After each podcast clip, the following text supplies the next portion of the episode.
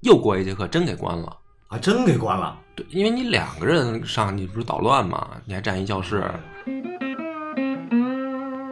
就是这个事儿，就是我刚才突然想到，就是我觉得这个导师是个好导师啊，在我心里啊，就是我起码从他那儿我听到他的真的，他认为他自己的怎么说呢，叫呃学科所得，可是呢不够应试。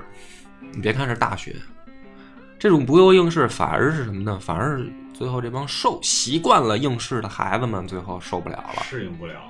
对，嗯，所以他这种老师呢，就应该去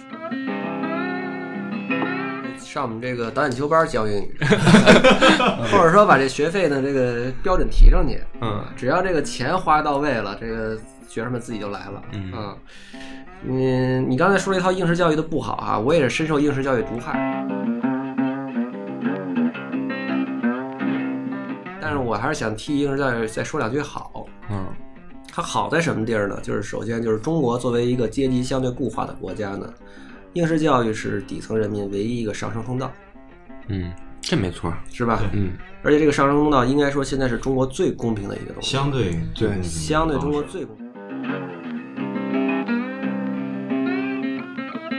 你说在中国任何一个领域、任何一个年龄段、任何一个区域，就没有比高考更公平的事儿了。到现在为止啊，以前可能有，现在没有了。嗯然后呢，它还有一个好处是什么呢？应试教育可以就是说分出来，有些人呢就是这个这个叫什么条理性、决心和